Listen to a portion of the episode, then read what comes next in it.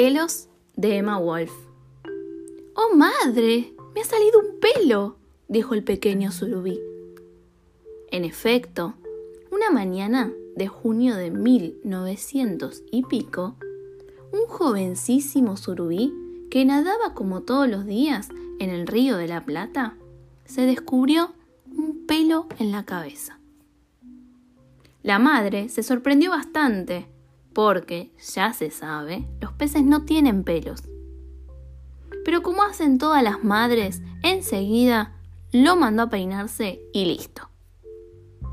Así empezó la mayor rareza de la historia peluda y acuática.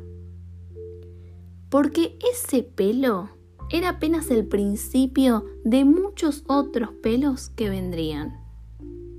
Y no solo para el surubí, sino para todos los demás peces del río. La causa era bien simple. El marinero de un remolcador había volcado en el agua, por accidente, un frasco de tónico capilar. El pobre ni se imaginó las novedades que eso iba a producir en el fondo del río. A los sábalos le salió una melena enrulada. A los dorados una cabellera larga y lacia. Los patíes y los pejerreyes empezaron a peinarse con flequillo. Al principio se sentían raros con la nueva facha, pero después todo el mundo estaba encantado con sus pelos.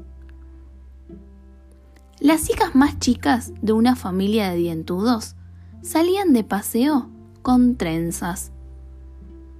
Las palometas y las viejas se hicieron la permanente. Nadie hablaba de otra cosa. ¡Qué bien te queda el brushing, Ernestina! le decía una boga a su amiga. Yo hoy tengo el pelo horrible con tanta humedad. Y también, papá, papá, me quedé ciego. No, nene, es el pelo que no te deja ver, protestaba el pacuñata. ¿A este chico lo dejan entrar así a la escuela? En cada esquina había una peluquería. Y en cada peluquería los peces se ondulaban, se alisaban, se cortaban, se estiraban, se teñían, se afeitaban, todo mientras leían revistas. Entre los juncos crecieron grandes fábricas de peines, peinetas y gorras de baño, de champús, de fijadores, de vinchas, hebillas y secadores de pelo. Pero nada dura en esta vida. Un día todo terminó como había empezado. Una señora que volvía del delta en una lancha colectivo dejó caer en el agua un frasco de crema para depilarse. Destapado el frasco. Y ahí fue cuando los hermosos pelos empezaron a desprenderse de las cabezas de los peces. Primero vinieron las calvicies y poco a poco avanzó la peladez. El disgusto de los peces fue enorme. Era lógico, habituados ya a sus melenas, se veían feos sin ellas. Y no había peluca que parara semejante desastre.